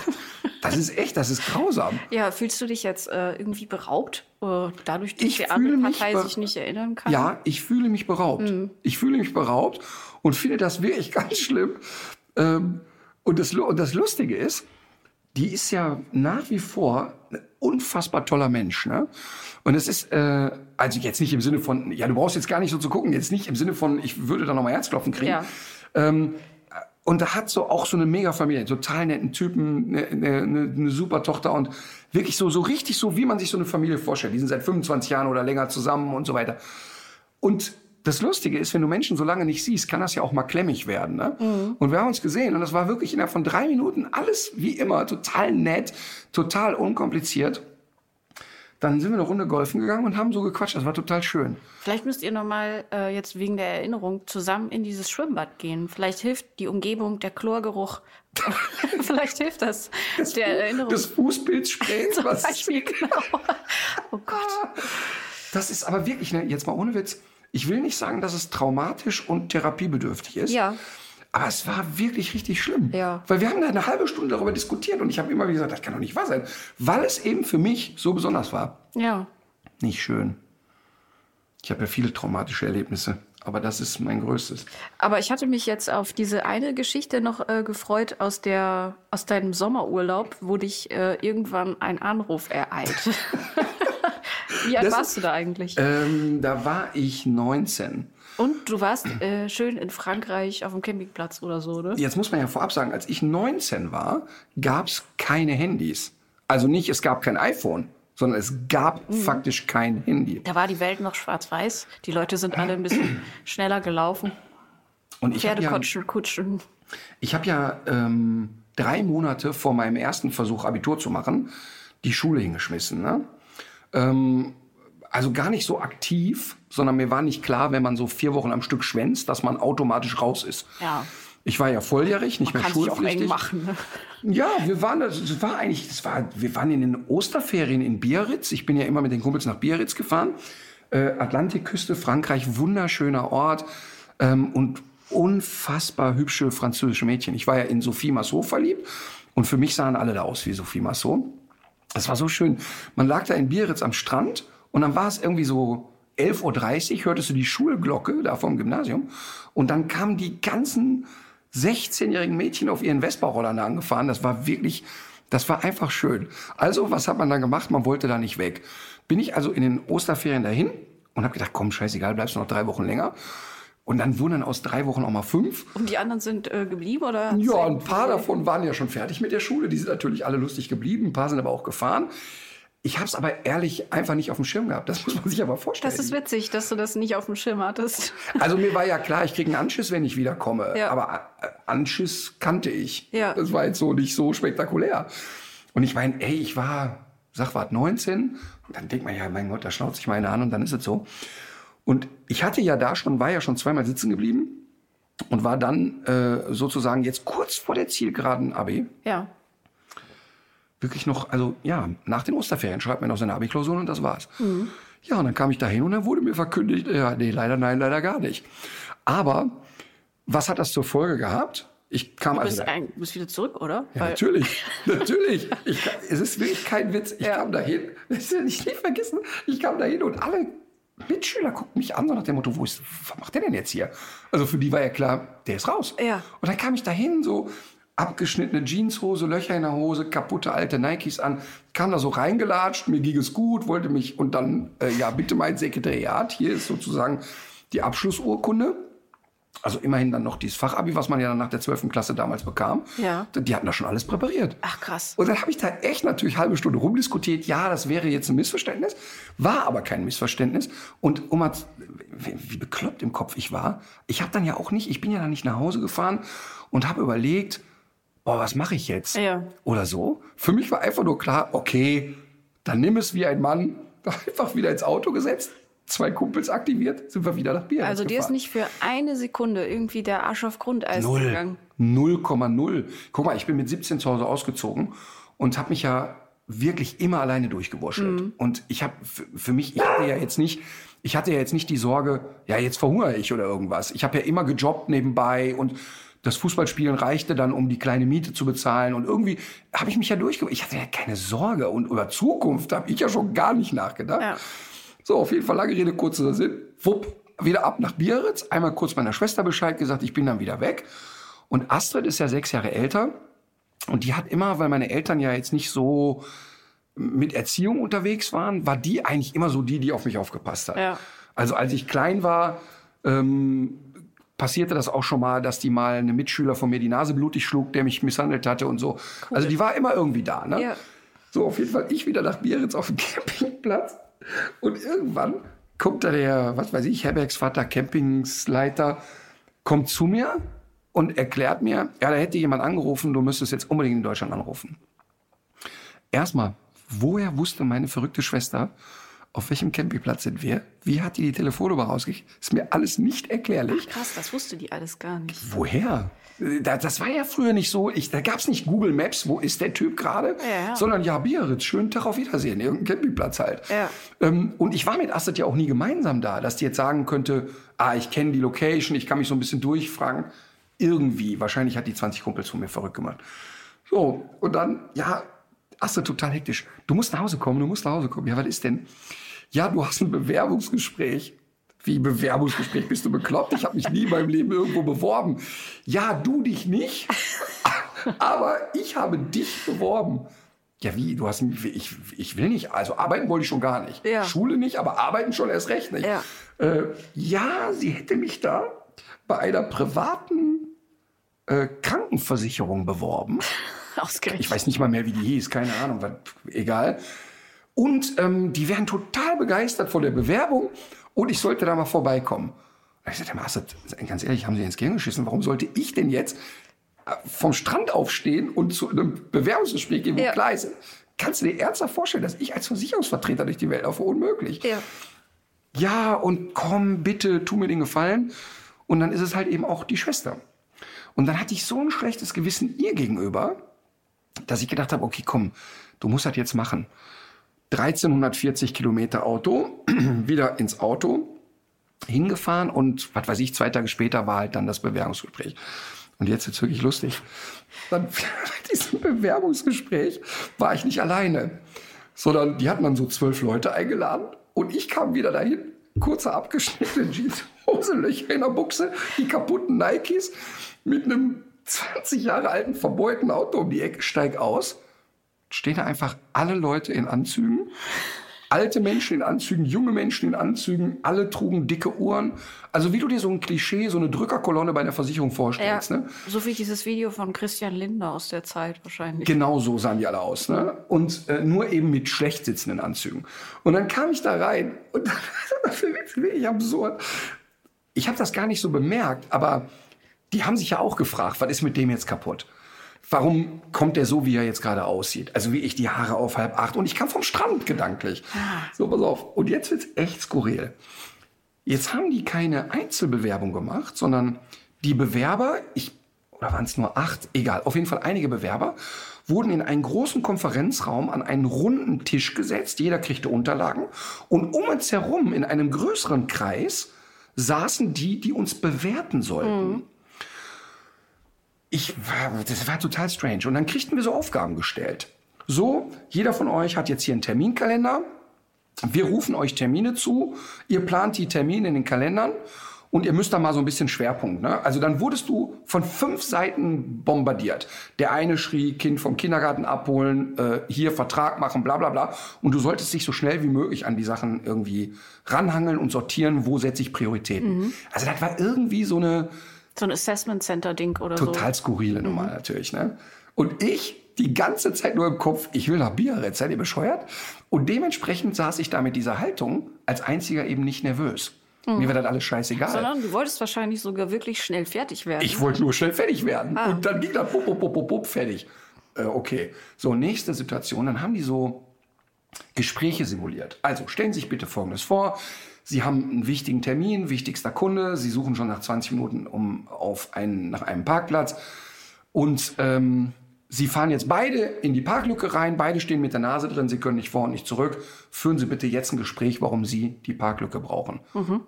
Ich habe kein Gespräch geführt. Ich habe gesagt, ja, ich lasse den Wagen einfach stehen und lauf los. Fertig. Ist mir doch scheißegal, wenn der Wagen da steht. Wenn es ein wichtiger Kunde ist, pff, lass den Wagen abschleppen. So, so saß ich da. Ne? Ja. Mir war das alles scheißegal. Pass auf, und jetzt gipfelte das. Das Ganze ging von morgens 9 bis 13 Uhr ohne Pause. Und dann, kurz vor 13 Uhr, legte einer dieser Leute, die das so geleitet haben, einen Mont Blanc-Füller für 600 D-Mark und ich war mittelloser Schüler sozusagen, in die Mitte und sagte, okay, bitte führen Sie jetzt hier in der gesamten Gruppe ein Gespräch und jeder von Ihnen hat die Aufgabe, den anderen davon zu überzeugen, dass Ihnen der Füller zusteht. Und Sie derjenige sind, der den Füller verdient hat. Mich hat der Füller einen derartigen Scheiß interessiert, das kannst du dir gar nicht vorstellen. Ne? Dann fingen die an zu diskutieren und nach drei Minuten habe ich gesagt, also ich merke schon, wir finden auf diese Art und Weise keine Entscheidung. Dann treffe ich halt eine, dann nehme ich den halt. Hab den eingesteckt, war das Gespräch beendet. Okay, und der Typ, der das geleitet hat, sagt, okay, ist eine Entscheidung gefallen, behalten Sie den Stift. Regel Nummer eins, hier ist eine Entscheidung gefallen. So, pass auf, jetzt war 13 Uhr. Ich dachte, boah, vier Stunden die Scheiße, jetzt muss doch auch mal gut sein. Da erfahre ich um 13 Uhr, ja, jetzt gehen alle gemeinsam essen, das Ganze nochmal am Nachmittag und die drei, die in die engere Auswahl am nächsten Tag nochmal. Nein. Weißt du, was ich gemacht habe? Du bist gegangen. Hör mal, pass auf. Aber du Ja, hast noch zu Mittag gegessen, auf, oder? Alle, alle sollten ins Auto zu dem entsprechenden Restaurant fahren. Da habe ich genau, bin ich nach Hause gefahren, habe meiner Schwester die Nummer erzählt und habe gesagt, ach, ganz ehrlich, in 100 Jahren werde ich da nicht zurückfahren. Ich werde genau jetzt wieder an den Strand fahren. Und das war's mit meiner Karriere als Versicherungsvertreter. den Mont Blanc-Füller verkauft für 350 D-Mark. War eine mega Nummer, hatte ich den Sprit wieder raus. Die waren bestimmt sehr traurig. Die haben sich so gedacht, Die haben bei meiner Schwester angerufen. der denkt Die- aus der Box. Das Die so, haben bei meiner Schwester angerufen und haben gesagt, wo ist der Verrückte? Holen Sie den sofort wieder Ja. hierher. Die ist unser sich sogar, Favorit. Die haben sich sogar die Mühe gemacht, nochmal zu sagen, bitte schicken Sie den wieder her. Wahrscheinlich haben die im Kopf gehabt, jemand, der so dreist ist, Mhm. der ist in der Versicherungswelt. Wahrscheinlich, wahrscheinlich hätte ich heute eine Maschmeyer-Karriere. Mhm. Wahnsinn. Also das war, im Nachhinein war das natürlich schweinelustig. Und das Lustige liegt ich eigentlich dachte darin. immer, das gäbe es nur so im Film. mit Nee, das ist genau eins zu eins so passiert. Und die Astrid war richtig sauer auf mich. Die war richtig sauer, so im Sinne von, jetzt kann man doch die zwei Tage da aushalten. Und ich habe ihm gesagt, aber Astrid, jetzt stell mal vor, aus Versehen nehmen die mich. Ich will doch, du kannst dir doch nicht ernsthaft vorstellen, dass ich morgens um 8 Uhr im Büro laufe. Es, es geht nicht. ist nicht Ja. möglich. Ne? Und den Leuten irgendeinen Quatsch andrehen. Das war das einzige Bewerbungsgespräch, was ich jemals in meinem Leben hatte. Ich habe auch nicht so viele gehabt. Hast du denn mal fest angestellt gearbeitet? Irgendwo hast du mal einen Ähm. richtigen Beruf gehabt? Ich war bei Pizzaflitzer. Ähm, Als Testesser? nee, ich war im Innendienst und im Außendienst. Also ich war bestimmt nicht die beste Mitarbeiterin bei Pizzaflitzer. Hast du dann die Pizza gemacht oder nur Anrufe angenommen? Nee, ich habe alles gemacht. Ich, außer Ofen.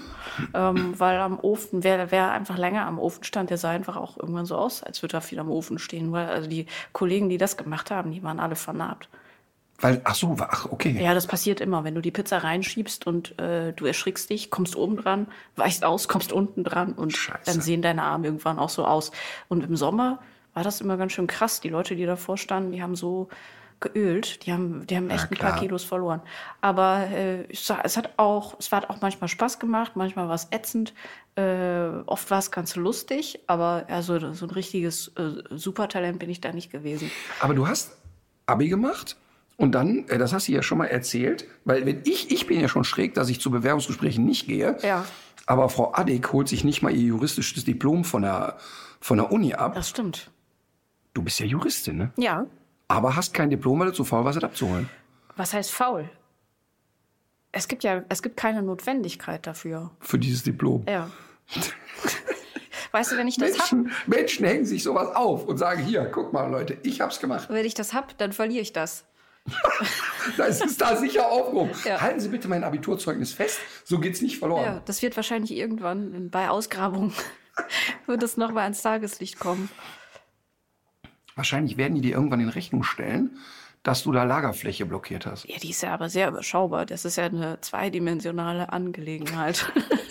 so, aber pass auf, dann Abi gemacht, das studiert und dann Pizzaflitzer. Ja, nee, nee. Oder nee. parallel Pizzaflitzer. Pizzaflitzer schon zu ähm, Schulzeiten. Da habe ich äh, parallel, also ich habe äh, immer auch mal so ein bisschen Nachhilfe gegeben in, in Englisch zum Beispiel. Und dann habe ich irgendwann angefangen, äh, Pizza auszufahren und zu belegen und den Rand zu falten. Das war nämlich so eine amerikanische Pfannenpizza. Da musste man den Rand so flechten. Und am Anfang kriegt man das so gar nicht hin, dieses Muster. Und irgendwann geht einem diese Bewegung aber so äh, in, in, wie sagt man, in Blut und Fleisch über, in äh, Fleisch und Blut über, oder sagt man Ja, das so? Fleisch und Blut. Also irgendwann kommt das jedenfalls aus dem Rückenmark. und man möchte das dann auch gerne machen. Also ich, ich habe jetzt eigentlich auch immer mal wieder so den Drang, so eine Pizza zu flechten. Komm doch mit, komm doch mit, B bitte. Jetzt fällt es mir gerade ein, wenn Ich doch, glaube, wenn, jeder Italiener, äh, Aber wenn wenn ich- ich mit sowas anfange, der schmeißt mich achtkant aber wenn raus. ich zu Marco de Pace Ja. kochen gehe, dann kommst du mit. Nee, aber der hat ja, der, das, diese Art von Pizza, da würde jeder Italiener sofort Nein. seine Mutter holen und die Forke und alle Messer, die in der Küche Aber du sind. kannst doch trotzdem mitkochen kommen. Komm, das müssen wir eh machen. Komm mal mit. Komm mal mit. Ja, das, äh, genau. Ja, das war, da habe ich, äh, ich weiß gar nicht, Jetzt wie lange ich das ab. gemacht habe. Also ist das nee, ein ich Ja? komme gern mit. Okay, gut. Ich bin dabei.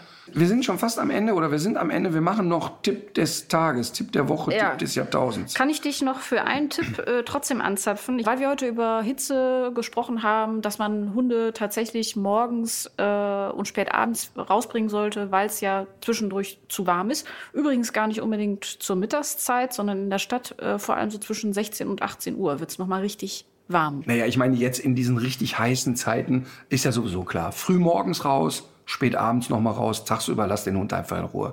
Und du sagst auch einfach in Ruhe lassen, ne? weil es hatte nämlich eine Hörerin gefragt, äh, was kann man denn machen, um den Hund dann vielleicht drin ein bisschen zu beschäftigen. Bei mir in der Bude, äh, da habe ich immer den Eindruck, dass die Alma ganz zufrieden ist, wenn sie platt auf dem Boden liegt. Also wenn du jetzt natürlich einen sehr lebhaften und sehr aktiven Hund hast und du hast ein voll klimatisiertes Haus, Ja. Ja okay, dann kannst du schon auch ein paar Suchspiele machen oder ein paar Sortierspiele oder was auch immer. Aber wirklich, die, die Hunde sind, wenn du morgens mit denen rausgehst und die merken schon, es ist so warm, sind die auch froh, wenn die einfach nur im Kühlen mal rumliegen können. Also das ist ja sowieso so. Ich bin ja, ich finde das ja toll, wenn die Menschen ihre Hunde beschäftigen. Und die meisten Hunde, die ich kennenlerne, sind unterbeschäftigt.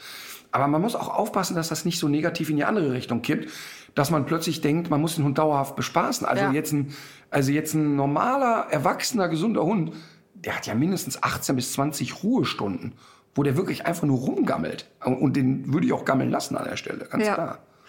Okay, dann äh, dürftest du jetzt noch deinen Tipp los, loswerden. Ja, ich habe wirklich einen großartigen Tipp.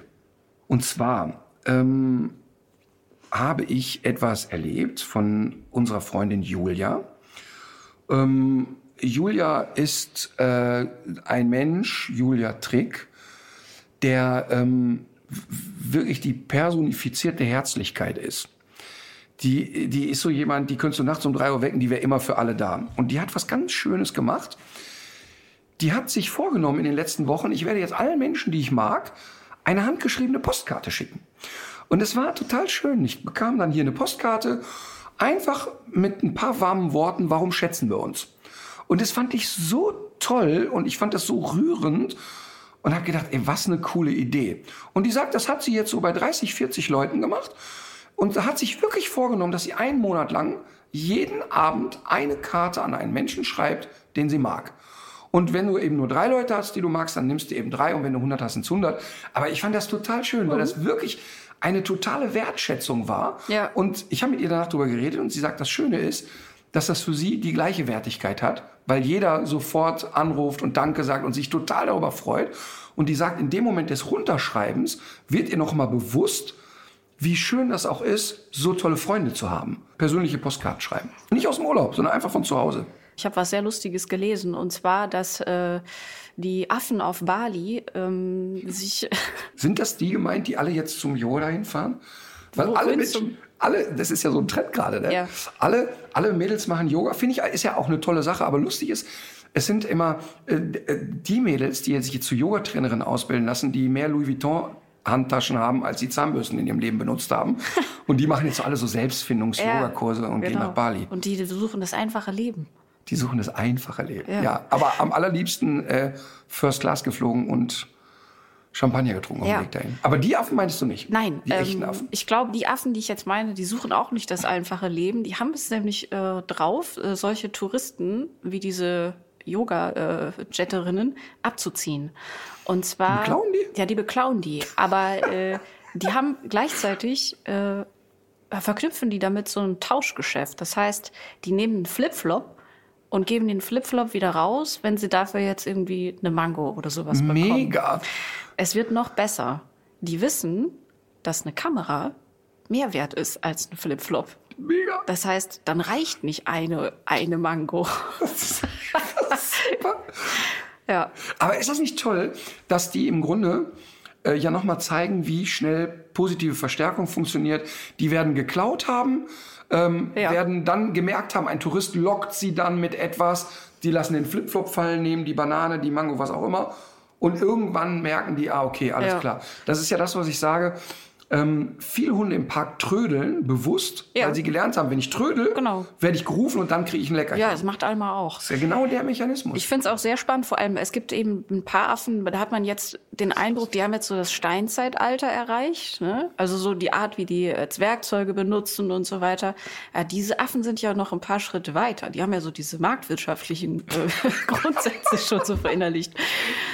Die könnte man vielleicht irgendwann auch mal zu so einem Assessment Center schicken. So, weißt du, wie du eins erlebt hast, als du Versicherungsmakler äh, werden solltest. Aber das ist wirklich krass, dass die, überleg mal, die müssen ja auch sehr viel von der menschlichen Körpersprache lesen können Ja. und vom Verhalten. Wenn die merken, ja, wenn du so einen Strohhut klaust, dann sind die genervt, aber mehr auch nicht. Ja. Aber wenn du an die Videokamera gehst, dann ist Hektik in der Ja, Bude. das ist ja deren einzige Informationsquelle. Die werden jetzt ja kein Technikmagazin oder so lesen, um Wer zu weiß. wissen. Noch nicht.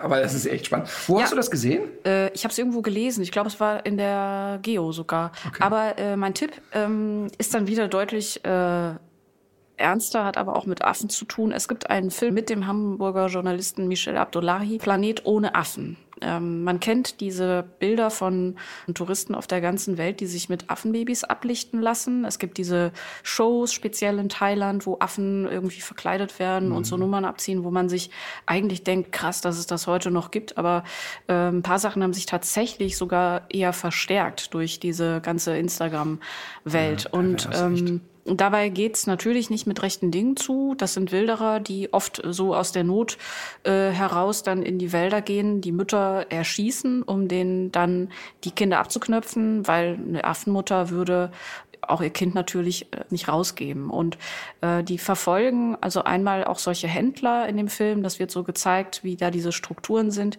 Und es wird aber auch, also der Reporter, den ich auch, auch sehr gut finde, der hat noch diese tolle Talksendung Captain's-Dinner. Da ist der immer in so einem Ach ja, den kenne ich. Ja. Ach ja. Und Dass eben- der so einen Naturfilm macht, finde ich ja spannend. Ja. Er hat auch einen Podcast sogar auf unserer Plattform. Heute wichtig, der tägliche Morgen-Podcast. Planet ohne Affen. Gibt es eine lange Version von und aber auch eine 44-Minuten-Version fürs Fernsehen findet man noch in der ARD-Mediathek. Und es geht eben auch um diese Themen, wie schwer es eigentlich ist, trotz dieser internationalen Abkommen das äh, zu verhindern. Und das wird uns auch immer mehr zum Verhängnis. Man sieht ja, dass diese Zoonosen, die Abstände werden immer kürzer. Und das liegt einfach daran, dass man den äh, Wildtieren zu stark nachstellt. Ähm, Forscher wissen das heute, dass man eigentlich viel mehr Wildnis so im Stück lassen muss. Jede Straße, die du in den Busch reinschlägst und so weiter, ist wieder ein Einfallstor für Wilderer, äh, sorgt wieder dafür, dass da Viecher in die Enge getrieben werden, die sonst nie Kontakt miteinander gehabt hätten oder mit den Menschen, was wiederum die Wahrscheinlichkeit erhöht, dass sich so eine Zoonose auf den Menschen auch überträgt. Also das heißt, äh, es gibt irgendwie, ich weiß nicht, wie viele hunderttausend potenzielle Viren, die uns nochmal so eine Scheiße bescheren könnten wie jetzt gerade. Die sollte man am besten da lassen, wo sie sind. Und das heißt eben, dass man eigentlich große, Are äh, große Gebiete wirklich ganz konsequent unter, unter Schutz stellen müsste. Zu Musik. Schieß los. Ich habe ein Erlebnis gehabt. Vor vielen, vielen Jahren war ich innerhalb von einer Woche einmal auf einem Konzert von Melissa Etheridge und ein paar Tage später bei Jimmy Somerville. Aha. Und beide erlebten einen Stromausfall. Und zwar tutti completi die Halle. Komplett schwarz. Ja. Und beide sind auf die gleiche Art und Weise damit umgegangen. Ähm, relativ schnell kapiert, das dauert jetzt hier. Und Melissa Etheridge hat gesagt, okay, ich liebe sowieso meine Akustikgitarre, jetzt bitte alle Schnauze halten, ich singe weiter. Viereinhalbtausend Leute in der Halle, magisch. Und es hat geklappt? Total, es war magisch. Ein Song, Strom kommt wieder. Eine Woche später in derselben Halle, Jimmy Somerville, Stromausfall, 35 Minuten. Und die Jimmy Somerville-Zeit war Bronski Beat, Kommunats, ja eine sehr technische Musik mhm. sozusagen. Und da habe ich gedacht, ui, mal sehen, ob er jetzt auch die Akustikgitarre rausholt. Ja. Er hat 30 Minuten gesungen vor viereinhalbtausend Leute ohne ein einziges Instrument. Ich habe sowas noch nie erlebt. Ach, das ist ja geil. Und dann kommt hinzu, dass Jimmy Somerville ja nicht nur eine Schwulen-Ikone ist, sondern auch jemand ist, der, der sehr klare Kante hat zu politischen Themen und so, ne? aber ein unfassbarer Tänzer ist. Und das war mir vorher auch nicht so klar. Ja. Und dann hat der da völlig alleine. Boah. Der hat, ähm, der hat einen, der noch so auf Percussions ein bisschen rumgemacht hat. Ja. Und dann hat er da getanzt und gesungen. Ich habe, das, das war unbeschreiblich. Und das ist ja pff, mindestens 25 Jahre her, was ich jetzt erzähle. Und wie der Zufall es will, habe ich jetzt herausgefunden, es gibt ein Live- und Akustikalbum von mhm. Jimmy Somerville. Das wusste ich gar nicht. Ist 2016 erschienen. Ähm, hat, glaube ich, nur 10 oder 12 Lieder. Und da habe ich das Lied To Love Somebody von ihm in einer Akustikversion. Mhm.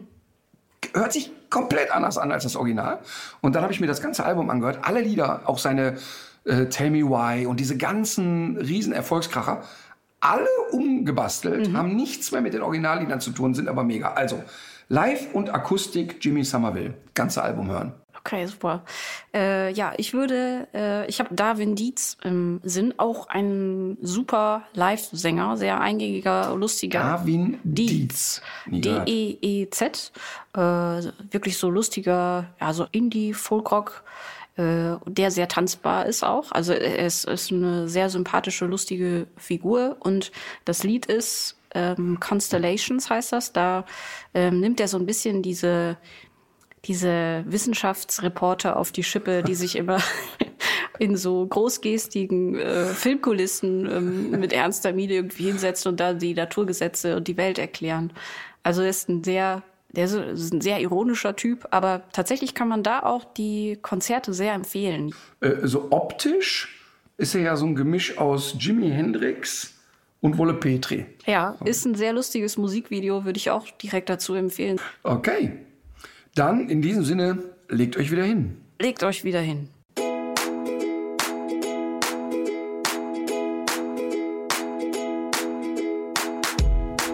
Thick and thin, come rain or shine.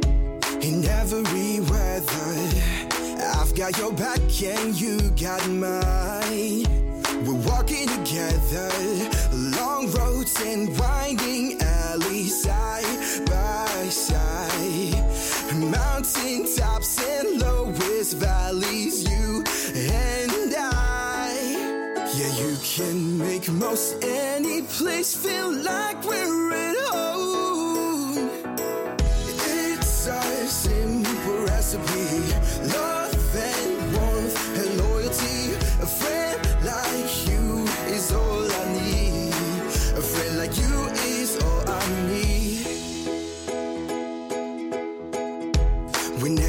Down, you cheer me up. You find your way and you know it. When I worry too much, you make it stop. And take me back to the moment when it gets cold, you're there to keep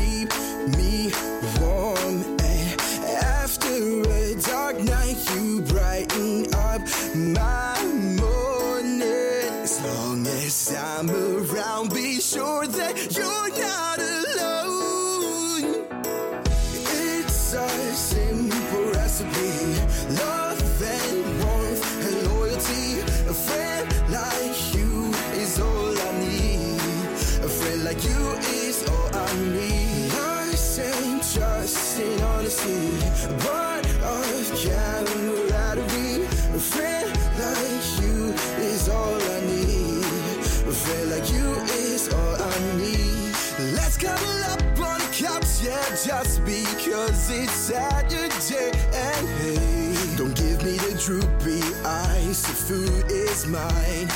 Okay, don't you try? It's a simple recipe. Love and warmth and loyalty. A friend like you is all I need. A friend like you is all I need. It's a simple recipe.